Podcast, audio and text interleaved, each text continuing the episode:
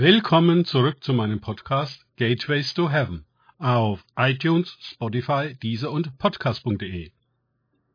Mein Name ist Markus Herbert und mein Thema heute ein schweres Hindernis. Weiter geht es in diesem Podcast mit Lukas 4, 23 bis 24 aus den Tagesgedanken meines Freundes Frank Krause. Und Jesus sprach zu ihnen, Ihr werdet freilich dieses Sprichwort zu mir sagen. Arzt, heile dich selbst.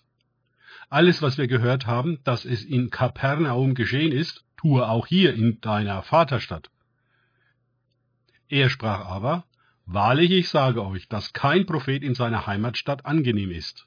Lukas 4, 23 bis 24. Tja, alle wollen die Wunder sehen und dann glauben. Aber Jesus verweigert ihnen die Show und den Selbstbeweis. So wie er es dem Teufel in der Wüste verweigert hat. Wenn du der Sohn Gottes bist, dann zeig mal, was du drauf hast, sagte der Versucher und die Leute in Jesu Vaterstadt treten mit ähnlichen Erwartungen an ihn heran. Sie kennen ja den Zimmermannssohn, der sich auf einmal zum Gesalbten erklärt.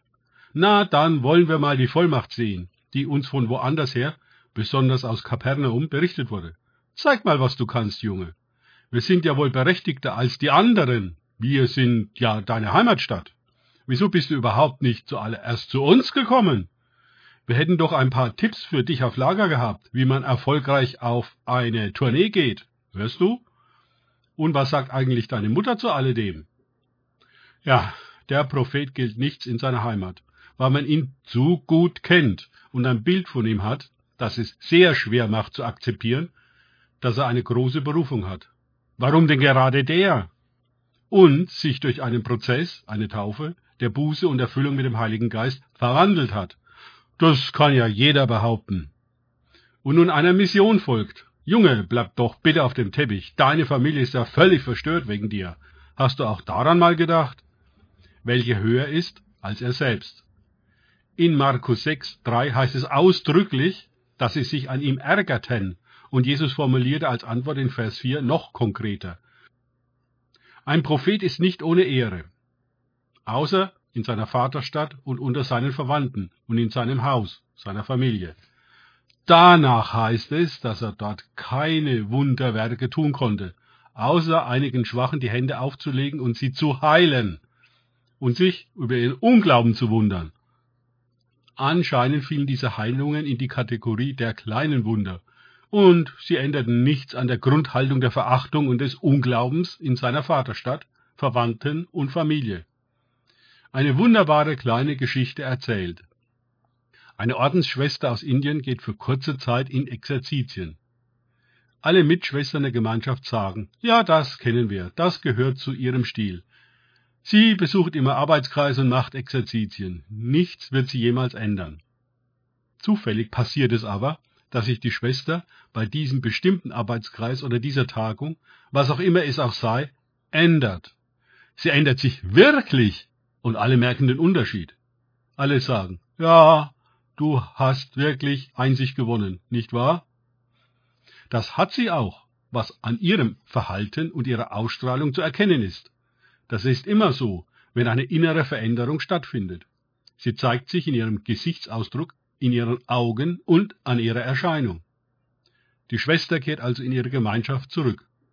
Und da die Gemeinschaft eine feste, von Vorurteilen belastete Meinung von ihr hat, wird sie immer noch mit ihren Vorurteilen angesehen.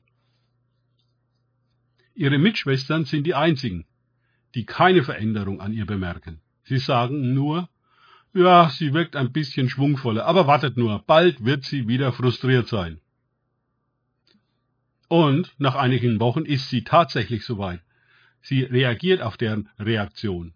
Und alle sagen, Siehst du, was haben wir gesagt? Sie hat sich nicht verändert. Aber das Tragische daran ist, dass sie sich doch verändert hatte und es von ihren Mitschwestern nur nicht bemerkt worden war. Verhinderte Wahrnehmung kann in der Liebe und in menschlichen Beziehungen verheerende Folgen haben. Aus Anthony de Mello der springende Punkt. Tatsächlich habe ich schon einige Geschichten gehört, wo deutsche Missionare, Prediger und Evangelisten in anderen Ländern der Welt spektakuläre Erfolge hatten, und großer Ehre teilhaftig wurden, aber in ihrer Heimat nichts als Häme, Infragestellung und Kritik erlebten. Sie konnten zu Hause nicht im geringsten so wirken und dienen wie im Ausland. Wie schade das doch ist.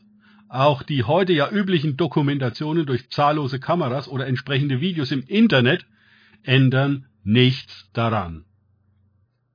Selbst Jesus hat es so erlebt und so gesagt. Und doch will ich an meine Zuhörer appellieren, nicht zu fertig mit dem Nächsten zu sein und es nicht einfach nur für unmöglich zu halten, dass auch bei diesem eine schicksalshafte Veränderung geschehen kann. Wir beten um Heilung, um Hilfe, um Segen und Gnade, aber nicht durch diesen oder diese, die wir kennen. Sehen wir denn nicht, wie wir Gott Bedingungen stellen und ihm diktieren, wie und mit wem er bitteschön zu arbeiten hat und mit wem nicht? Danke fürs Zuhören. Denkt bitte immer daran, kenne ich es oder kann ich es? Im Sinne von erlebe ich es. Erst sich auf Gott und Begegnungen mit ihm einlassen, bringt wahres Leben. Gott segne euch und wir hören uns wieder.